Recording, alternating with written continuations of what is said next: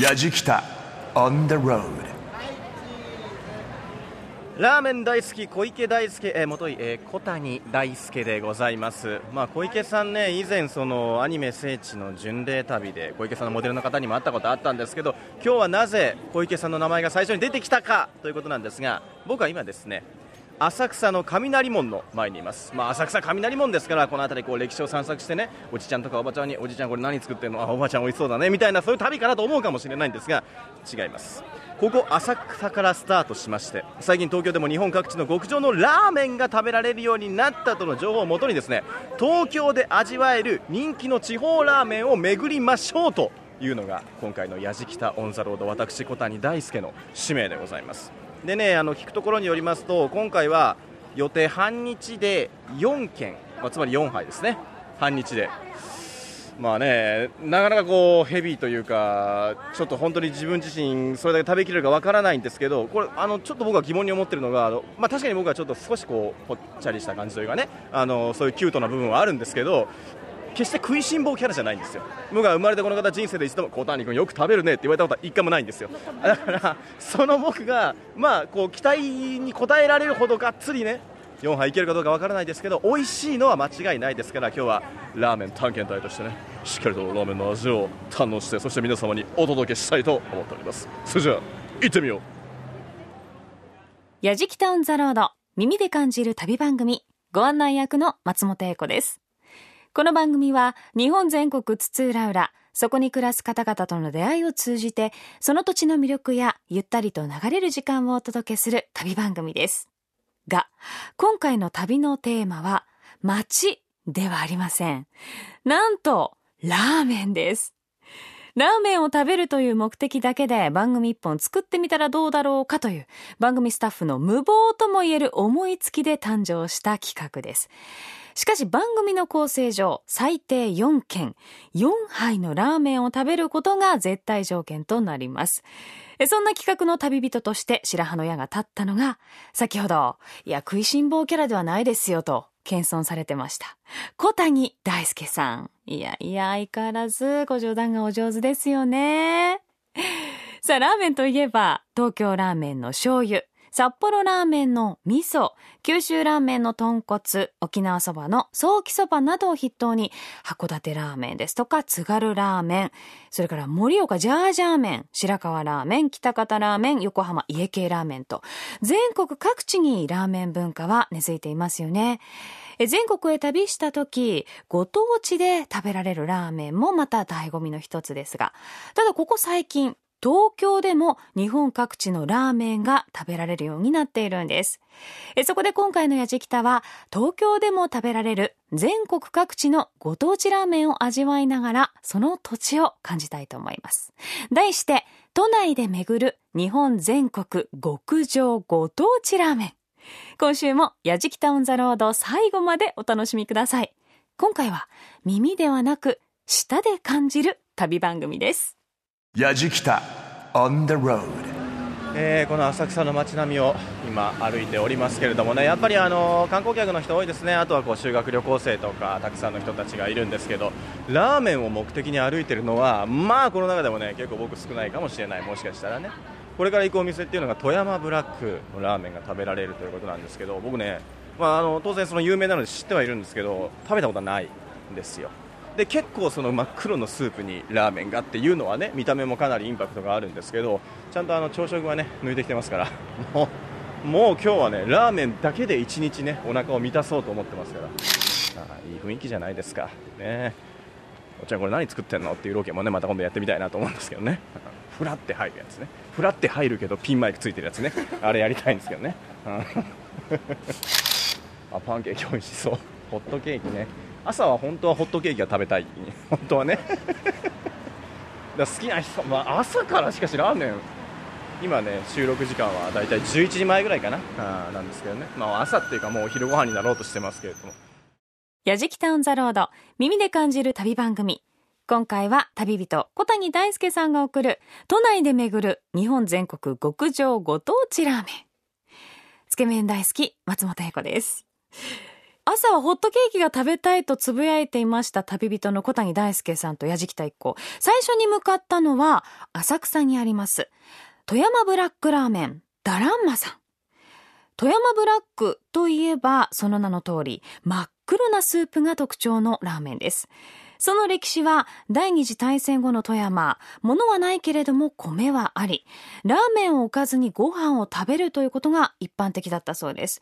また汗をかく肉体労働従事者の方の要望に応えて味が濃くなったとも言われているんですね。さあ、まずは一杯目。富山ブラックラーメンダランマのお味は？やじきた on the road えー、今店内に入ってきまして早速ね富山ブラック注文したんですけれどもその富山ブラックラーメンが僕の今目の前にやってきました。黒いさすがにこのブラックっていうだけあってスープがね真っ黒のこの黒い濃厚などうなんだろうちょっとスープ食べてみようかなまず。飲んでみましょうか。いただきます。じゃあこの濃厚な黒いスープ。ああすごいちょっとイメージが違う。あのーまあ醤油ベースの味なんですけどすっきりしてるんですよ。だから、まあ、確かにしっかりした濃い味がついてはいるんだけれどもこの黒いスープから考えるとパッて口に含んだ時にスーッとあ爽やかな味だなっていう風に感じますね。でねまたねすごいチャーシュー大きなチャーシューが ドーンと1個入っててこれ、まあ、今あの1個って言いましたよね。普通は1枚って言うんですけどこの大きさがねかなり大きいのでつい1個って言っちゃう。これも食べ応えありそう。じゃあまずはま麺いきましょう。ね。あ太麺だ。なるほどね。そうかスープが結構こうしっかり濃厚だから。いただきます。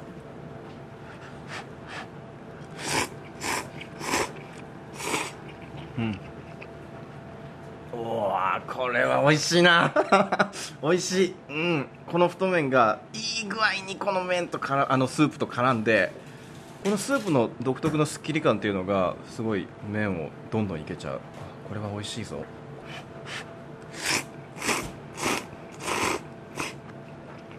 うん。チャーシューいきましょうか。本当に分厚い。厚さ1センチぐらいあるかな。ね。大きさもこれかなり大きいので1枚というか1個です。いただきます。もう柔らかうん。溶ける。ああこれああああこれは美味しい。うんあこのチャーシュー美味しいですね。ほうやじきた On the road じゃあちょっとマネージャーの中原愛さんにお話を伺いたいと思うんですけれども、はい、まあ、まずちょっとあの僕自身富山ブラックラーメン食べるの初めてなんですけど、はい、このスープが黒いのはなぜこんな黒いんですか？これは醤油を煮詰めた色ですねで煮詰めていくとこういう黒くなっていく、はい、これどどのくらい煮詰めたらこんな色になるんですか？半日ぐらいですね。ずっと炊きっぱで。でこう意外とこう今ねスープ飲んでみたらあのしょっぱいイメージはあったんですけど、はい、結構こう爽やかな風味というかもあって、はい、この食べやすさの秘密みたいなのってはどこにあるのかな？それは富山の醤油をその中に入れてまして、でその醤油がちょっと甘めなんで普通のその辺の食卓の醤油と違って、えー色の割にはしょっぱくない。はあ、はあ、そうかもうこれが富山の醤油の味なんですね、はい、へえ。これ富山ブラックラーメンをこちらのお店で出そうと思ったきっかけみたいなのあったんですか？もともと富山の人がもともとの富山ブラックはすごいしょっぱいものなのでもうちょっと美味しく食べれる富山ブラックを作りたいっていうことで。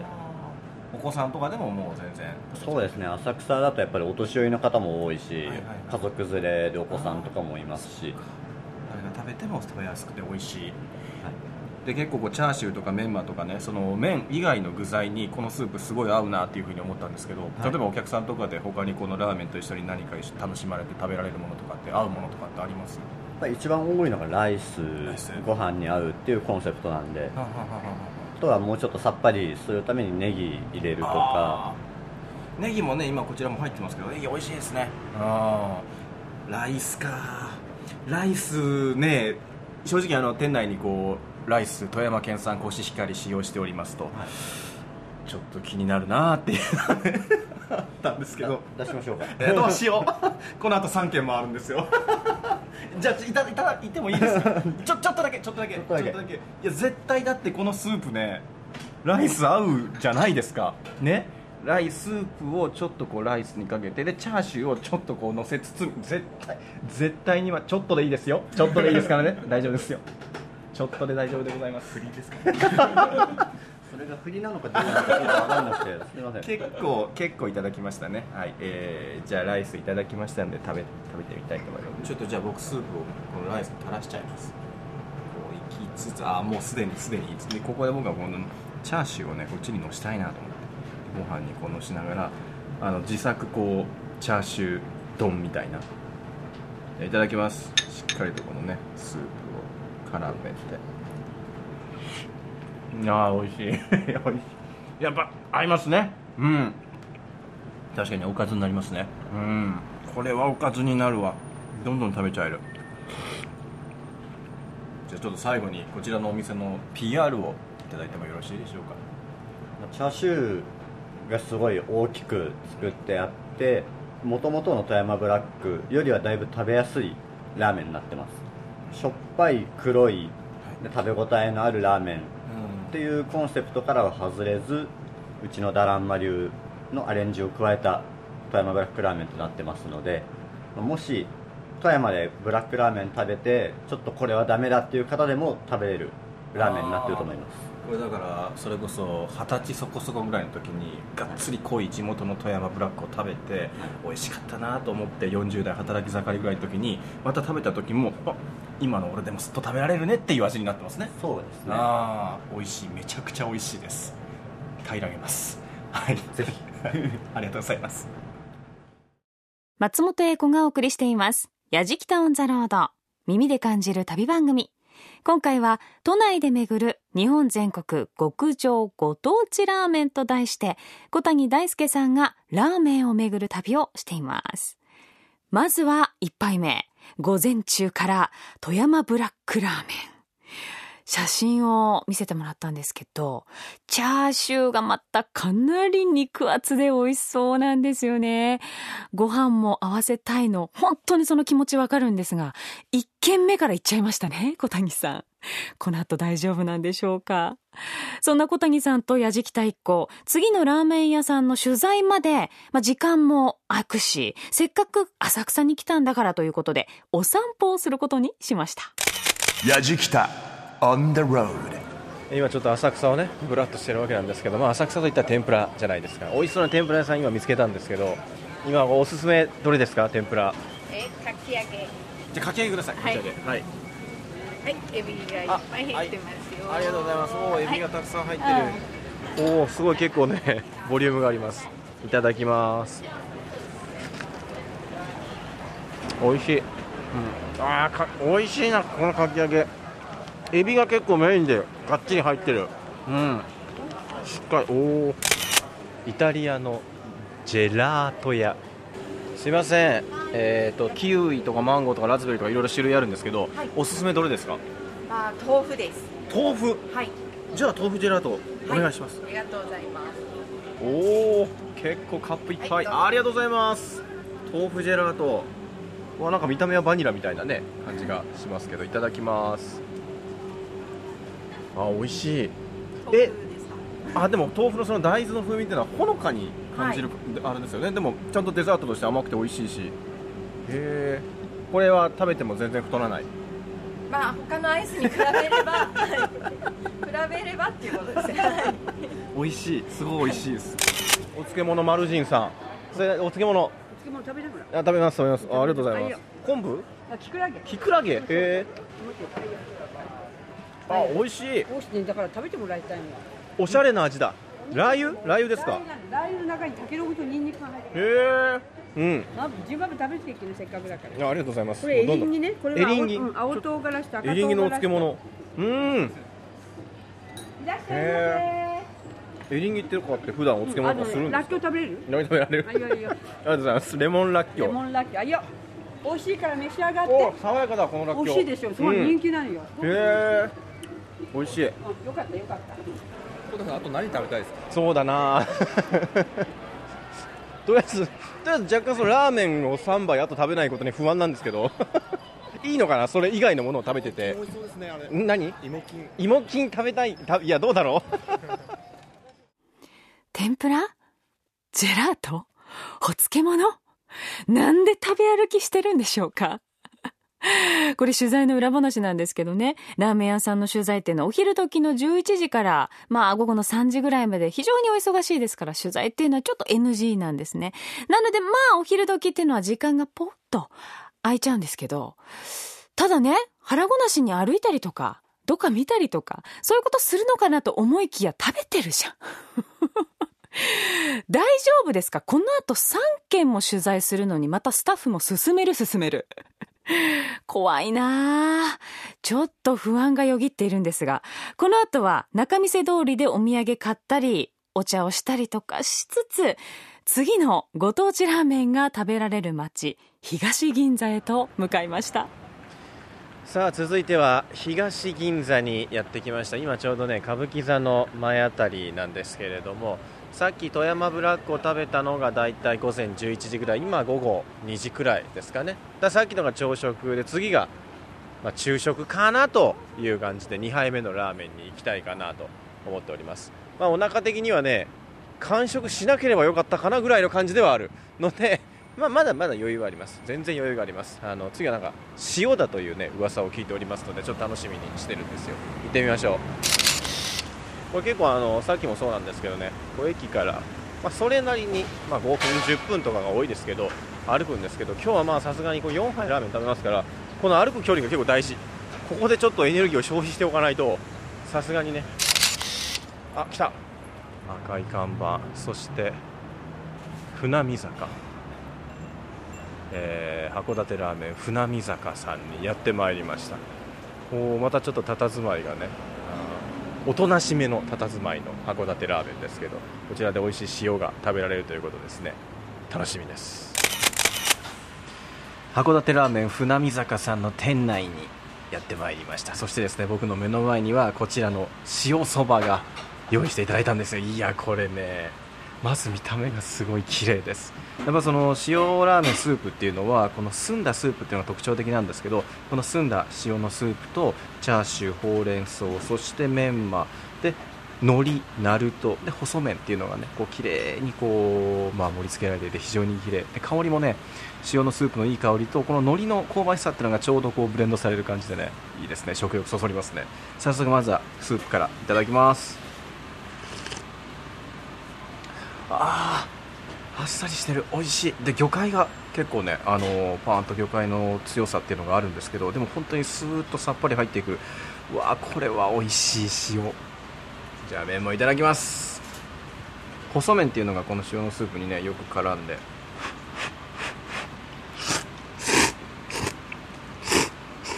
うん。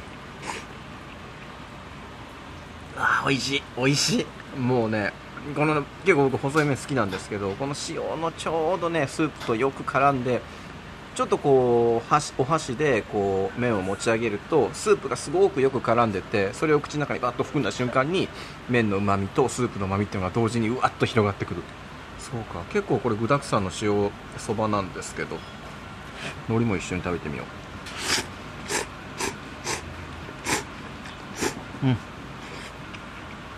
海苔めちゃくちゃいますねうん、海苔最高に合う。でチャーシュー。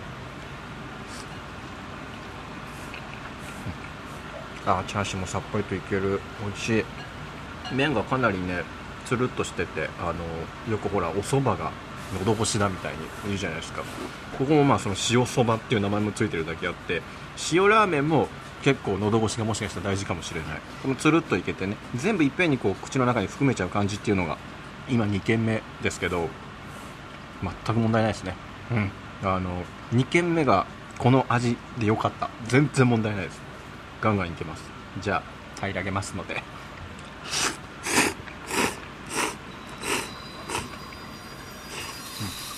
やじきた On the road 本当に美味しいですね。あありがとうございます、うん、あこうなんか箸が止まらなくなっちゃうような。つるつるつると全部口の中に含んでいきたいような感じなんですけど、えー、店主の桐林さんで、はい、桐林さんお話を伺います、はい、あのまずこちら函館ラーメン、はい、っていうことなんですけれども北海道って結構ラーメンいっぱいあるじゃないですか、はい、その中でこの函館のラーメンって例えば独特の特徴とかってあるんですか？そうですね。もともと発祥があの中国の華僑の方が始められたという南京そばが元になってますので、まあ、中国のラーメン独特の塩味で、まあ、あの塩味ですけどもあの豚鶏をベースとした透明なスープに昆布魚などの魚介系の出汁で取ったラーメンというのが特徴になっております。結構あのスープ飲んだ時って魚介の味がまずパーッと広がるかなっていうふうに感じたんですけど、はい、こちらのその函館ラーメン、えー、船見坂さん、はい、船見坂さん独特のこちらの特徴みたいなものはありますか？そうですね。あの函館ラーメンっていうと普通あの中太麺が主流なんですけど、うん、うちの場合あの、ね、え特製のあの、まあ、小麦粉を使いましたあの細麺があの特徴になっていますね、うん、特にあと塩はあの吟味した備前海塩を使わせていただいてますので。その備前海塩、はい、どんな特徴がある塩なんですか？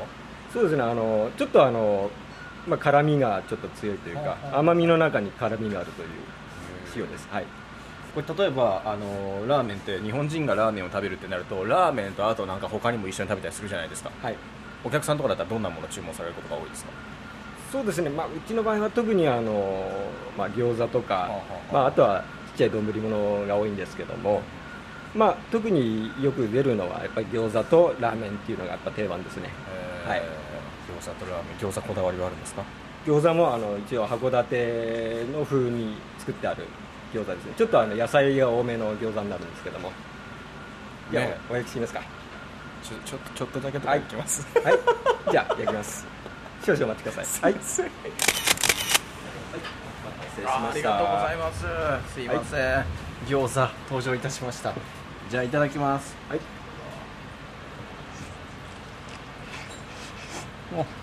お熱々だ。あ美味しい。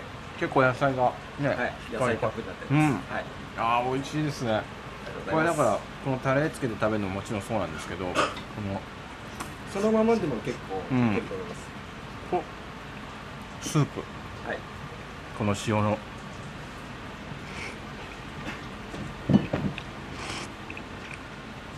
あ絶品。餃子とこのスープ合いますね。そうですね。うん、はい、めちゃくちゃ合う。このスープが本当に美味しくて、はい、あの上品で柔らかい塩の味っていうのが本当にあのだから多分あの給水所とかにこれがあってもね多分僕大丈夫だと思います。ペットボトルに入ったやつが。多分。最後にあのこちらのお店の PR をいただいてもいいでしょうか。はい。あの当店はですねあの女性が1人でも入れるというコンセプトで店をやらせていただいてますので女性の方でも気軽に入ります。またあのがっつり食べたいという方はあのランチタイムですと、えー、11時から14時までライスも無料でお付けしてますのでぜひこちらもご利用になってください。よろしくお願いしますご飯も絶対合いますもんねはい今日本当にありがとうございましたどうもありがとうございます魚介系のお出汁の塩そば。魚介系私も大好きなんですけれども、なんかラーメンの音を聞いてるうちに食べたくなってきちゃいました。さあ、今回のミッションである4杯のうち2杯プラスライス、餃子も食べた小谷さん。まだいけそうでしたよね。さあ、再びご当地ラーメンを求めて思い出のあの街へと向かいました。やじきた on the road. さあ大井町に到着いたしました、まあ、次はここでラーメンを食べるわけなんですけど大井町といえばねこの矢敷北に私小谷大輔が初登場した時に東京初どこ行くツアー大井町編だったじゃないですか。記憶に非常に残っているブルドッグ、まあ、あそこでの店長とのやり取りっていうのがね僕の中ではまあ非常にも思い出深いというか食レポをダメ出しされたっていうね あの記憶がそうあるんですけどもまあ、当時の音があるんで聞いてみましょうかちょっと。あの時の？はい。じゃあメンチカツいただきます。うん。あ美味しいですね。メンチカツ美味しい。なんか味のポイントとかあるんですか？いや、うん、ラジオ番組やってる割にはボキャブラリー少ねえなと 人はね本当に美味しいものを食べた時っていうのは美味しい以外の言葉は出てこないんですそうじゃない。黙る。黙る。そしてその雰囲気はね、あの空気として伝わる。分かるでしょ？分かってないねその辺。うん。ダメ。そこで「うん」なんてのも全然ダメ。こんな感じです。あああのねえー想像よりも激しくダメ出しされてますね、うん、だから今回はまあちょっと店長の顔がよぎるとですねいろいろ支障をきたすかもしれないので完全に記憶から一旦ちょっと置いといて そこからねあのラーメンを楽しみたい。まあでも言ってもあれからだいぶ経ってますからもう僕小谷大輔自身もですね食を伝えるっていうことに関してちょっとかなり経験を積んできてるんじゃないかと自負してますから多分おそらく店長が聞いてもね小谷成長したなと。いいね小谷って言ってくれるんじゃいかないですけどね。店には行かないけれど 言ってくれるんじゃないかなと胸に秘めながら続いてのラーメン屋さん和歌山ラーメンらしいですけど行ってみたいと思います松本英子がお送りしています。やじきたオンザロード、耳で感じる旅番組。都内で巡る日本全国極上ご当地ラーメンと題して、旅人、小谷大輔さんがお腹を満たしています。さあ、ここ数年で東京でも日本各地のこだわりの極上ご当地ラーメンが食べられるようになったということで、小谷さんが都内でも人気の地方ラーメン屋さんを4軒巡る模様をお届けしています。そして、3軒目のラーメン屋さんは、あの大井町にあります。和歌山ラーメンののり屋食堂。さて、小谷さんの進化したリベンジ食レポ、ご期待ください。のり屋食堂さんの店内に入ってきました。そしてねここで僕がいただきますのは中華そば。もう僕の今目の前にあります。ラーメン屋さんはこう入ってすぐにね出てくるのがやっぱいいですね。このね中華そば和歌山ラーメンなんですけど和歌山ラーメンってすごく濃厚なこう豚骨の出汁で結構ね濃いめのしっかりしたスープなんですけどまずねこの香りが僕その地元関西っていうのもあって関西結構その、まあ、京都とかでも豚骨ベースのしっかりしたスープっていうのは多いのでこの香りがあっラーメン屋さんのラーメンの香りっていうのがすごく個人的に懐かしい感じがしますね。でまた見た目がこの和歌山ラーメンっていうのはお名前の通り本当にザ中華そばっていう感じであのかまぼことチャーシューとメンマとで真ん中にこうネギが割ってあって本当にこの見た目がそのラーメンっていう見た目をしてるんですよ。じゃあ早速いただきましょう。まずはねこの濃厚なスープから。おお油が結構しっかり。ああこれですね。このパンチの効いた、うん、しっかりとした出汁でこの豚骨がぶわっと広がってきてあこれが本当に和歌山ラーメン。この味ですね。うん美味しい。じゃ麺もいただこう。麺はねあのこれも細麺ですね。結構スープがしっかりしてますからよく絡む細麺で。いただきます。うん。うん。麺もつるつるっと。ね、えー非常にこうスープと絡んで。あ美味しいですね。この豚骨のあの割と濃いめの出汁っていうのは結構ねこのスープの位置によってちょっとこう濃淡が微妙に違ったりするから絡んでいるその麺によってね場所によってちょっとこう微妙に味わいが違ったりするんですよ。だからそれがねまたこう楽しいというか、うん、しっかり味がついてる。あとねやっぱこの 和歌山ラーメン独特のものなのかこの豚骨スープ濃厚な出汁の後味っていうのがすごく食べた後しばらくしてからうわーっと広がってくるんですね。だからもう一口もう一口っていう風になっちゃうのはこの出汁味の特徴かもしれない。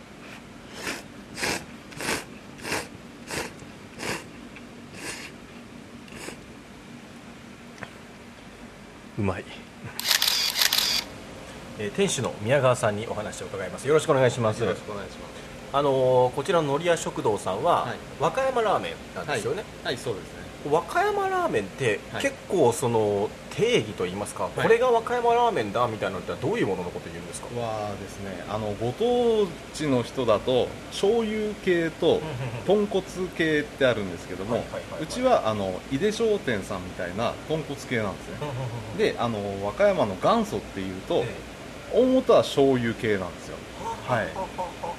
結構その関西とかに行くと分かれてますよね、その関西。あそうですね。ん。はい。豚骨だったりっていうのは、はい。こちらはその豚骨ベースの割とこうしっかりした濃いはい。だしっていうのがね、はい。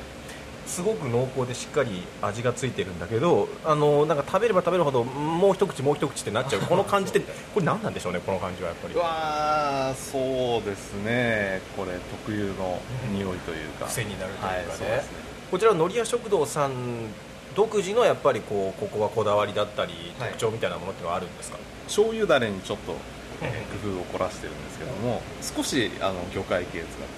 あそうなんですか、はい。えー、ライオンはちょっとこう少しブレンドして、はい。もう絶妙なこれっていうバランスで、はい。えーこれ他にこう今日僕が食べたこの中華そばですけれども、はい。こちらのお店他どんなメニューが？ですね。あのうちは九条ネギを使ってるんですね。お京都の。京都の。はいはいはいはい。はいでそれをいっぱい乗せたあのネギネギそばとか。はい。このスープとその九条ネギは絶対合いますよね。合いますね。結構人気ですね。そうですよね。はい。そうかそれもまた食べてみたいな。ねえ。ああ間違いないでしょうね。あとは、えーうちはあの普通の焼き海苔じゃなくて、はい。あのトッピングで岩海苔を。岩のり、はい、岩のりにすることによってどういう違いが出るんですか、えーこのスープと合うんですよ、はい、それはまあ岩のりの方がやっぱ合うっていう。えーへえ九条ネギバージョン岩のりバージョンも食べたいですね。そうなってくると。じゃあ今度来るときぜひそれもちょっと食べます、はいよろしくお願いします。最後にじゃあちょっとお店の PR をよろしくお願いします。はい。あの都内ではあの和歌山ラーメンの店が本当少ないんですね。ははい。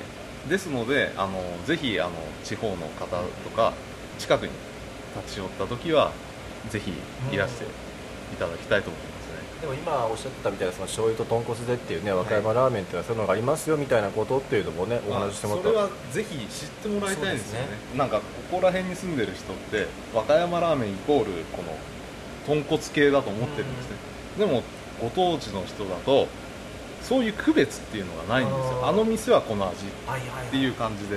そうだからさっぱりのイメージ持ってる人もいるんですよね、和歌山ラーメンって、そうなんですよ。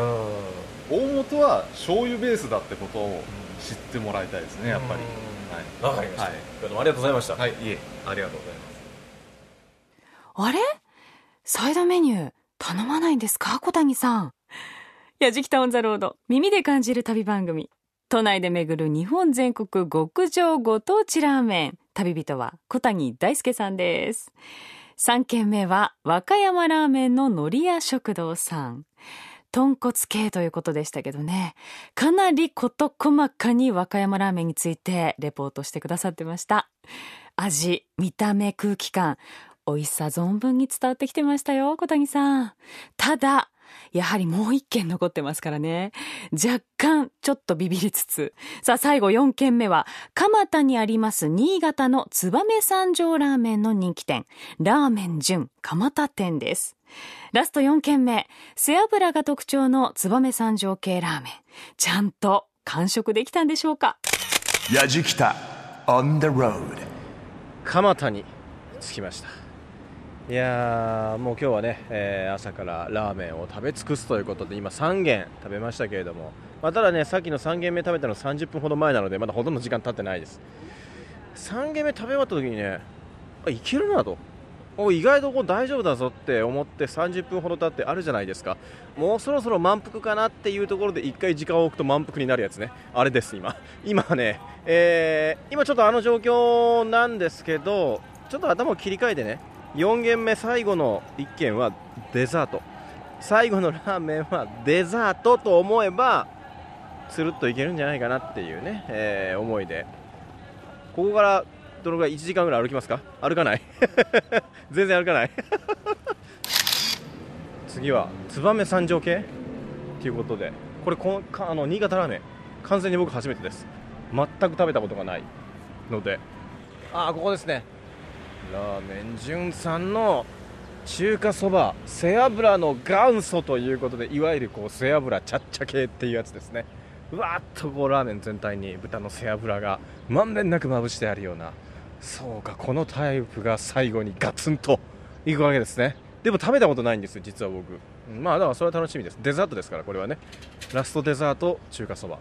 いきましょう。さあ4軒目はラーメン純さんです。いただきますのはこちらの中華そばなんですけどこちらのラーメン特徴は何といっても背脂がね豚の背脂がたっぷりとこうスープの上にもうまんべんなく結構こうぎっしりとねかかってるんですけれども実は僕このタイプのラーメン食べるの初めてでこの背脂ってねそのスープにどんな風にこう味として広がりが出るのかなっていうのは楽しみなんですけど早速いただきましょ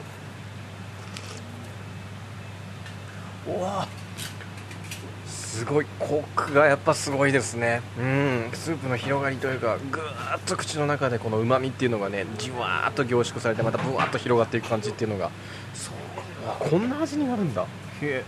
麺いただきましょう。麺はね結構太麺。うん。これもまあ味がスープにしっかりついてるからこの太麺で絡めてっていう感じなんですかね。いただきましょう。うん。うん。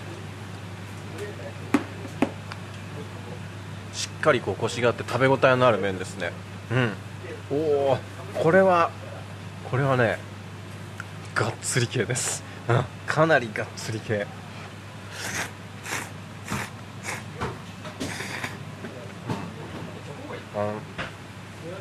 ラーメンってすすっていくっていうね。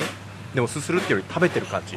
本当にあのしっかりこう太い麺でガツッとしたコシのあるスープを絡めてで麺自体にもコシがすごくあるのでこれは本当に噛んで食べてっていう感じの食べるラーメンっていう感じがしますね。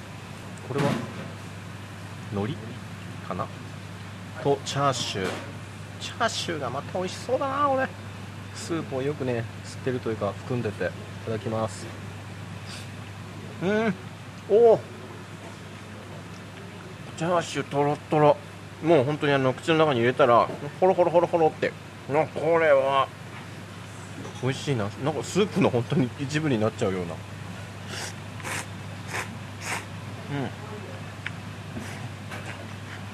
うん。うん。チャーシュー口の中でちょっとこうホロホロっとほぐした後に一緒にこの太麺の麺食べると抜群に美味しいです、うん、これはこう一緒に食べた方がいい。具と麺とスープとがこうマッチしててっていうのがすごく感じられる、うん、そんなラーメンですね。わあ美味しいな俺は、えーラーメン純さんの店長発作山内さんにお話を伺います。よろしくお願いします、よろしくお願いします。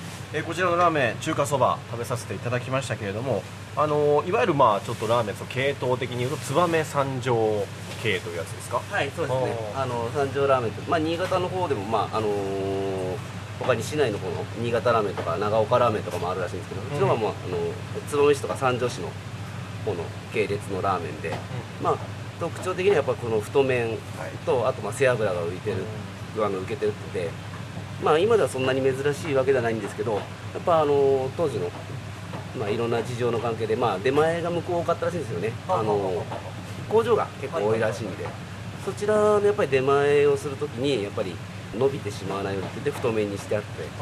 でまあ背脂の方もまあ要するにスープが冷めないようにという形でなんか浮かべてるという話にはなっています結構やっぱりこう麺が太いのとコシがしっかりあるじゃないですか。それでこうお腹にたまる感じっていうのはやっぱそういうところで働いてた人たちがしっかりっていう意味で。がっつり食べてやっぱり力つけるっていうのもありますし。そういう意味でやっぱりあのこっちの方でもやっぱり珍しいというか今でこそやっぱ麺のボリュームの多いラーメンとかっていうのは増えてきてると思うんですけどこっちに出てきた当時としてはかなり珍しいタイプのラーメンだったようです。背脂のやっぱりこう効果というかその特徴っていうのはやっぱりこの深いコクが出たりとかってそういう部分ですか？ううちのスープもともとはあの背脂を浮かべないとかなりあっさりあのすっきりしてるタイプなんですよ。まあそれでコクプラスっていうのもありますしあとはやっぱボリューム感も出ますんで。またねこれ入ってるそのチャーシューとか海苔とかがすごい美味しいなって思ってでスープとのこの溶け合うこの混ざり具合というかね味わいっていうのがすごく美味しいし広がっていくなと思ったんですけどこの辺もやっぱすごいこだわりとかあります？そうですね、あのーやっぱ海苔っていうとどうしても東京の方ですとあの板海苔を、ね。乗っけてるところが多いんですけど、でもこの岩海苔って形でこのバラバラになってる海苔、えー、と一応うちには岩海苔ラーメンっていう形でもう本当にどさっとあの海苔が乗っかってるラーメンがあってこの海苔と麺一緒にこう絡めながら食べてっても美味しいですしチャーシューの方もなるだけもう、あのーじっくり煮込んでで味がちゃいますもんねチャーシュー。そうですね。なるだけそういうふうに気をつけてえ作ってありますんで、まあ、ぜひそういうところも、あの楽しんでいただければと思います。ちょっとあのお店の PR なんかありましたらあの一応形的にはあの三条ラーメン1号店という形でやらせてもらってますんであの、まあ、東京の人も、まあ、郊外から来た人でもあのぜひ一度うちのラーメン食べに来てください。よろしくお願いします。ありがとうございましたございます松本英子がお送りしている「やじきたオン・ザ・ロード」耳で感じる旅番組都内で巡る日本全国極上ご当地ラーメンと題して、旅人小谷大輔さんが都内でラーメン旅をしています。最後にお邪魔したのは、今回の4軒の中で一番濃厚ながっつり系、燕三条ラーメンでした。いやでも美味しそうでしたよね。極太の麺もかなり惹かれましたが。さあ、4軒巡って4杯を食べきりました小谷さん。どんな様子ですか？えー今回のラーメン企画、やじきたオン・ザ・ロードとしては、まあ、食べるっていうのはあるんですけど、全編ラーメンっていうのはね、初めてだったと思うんですが、いやー、4軒、なんとか食べきりましたね。いろんなとこ行きましたよ。富山から始まって、函館、そして和歌山、最後は新潟ということで、もう全国のラーメンをもう、ね、食べ尽くしたっていう感じだったんですけど、どれも本当に美味しかった。特徴がしっかりしていてそれぞれ美味しかったです。で今回が初めてっていうこともあってやっぱり初めて手探りの部分あるじゃないですか。ね初めてラーメン企画。分かったことが一つあります。4件がリミットね。4件がマックス。ここを以上増やすとっていう限界点を知ることができたのは良かったんじゃないかなと思います。今お腹パンパンです。もうかなりねはち切れそうなくらいにあのー美味しかったけど一番最後ね、えーラーメン純さんデザートと呼ぶには一番こうがっつりしているだからお腹のたまりがすごいです。できれば2日に分けてほしかったんですけどね、えー今回1日で4件これがマックスですから、えー皆さんにこのラーメンの味美味しさが伝わっていたらいいなと思いますけど。いやーお腹がねパンパンです。矢敷タウンザロード旅人は小谷大輔でした。はい、じゃあ、まずはご飯食べに行きましょう。行かない？行かないです。もういい。もういいです。ヤジキタ On the road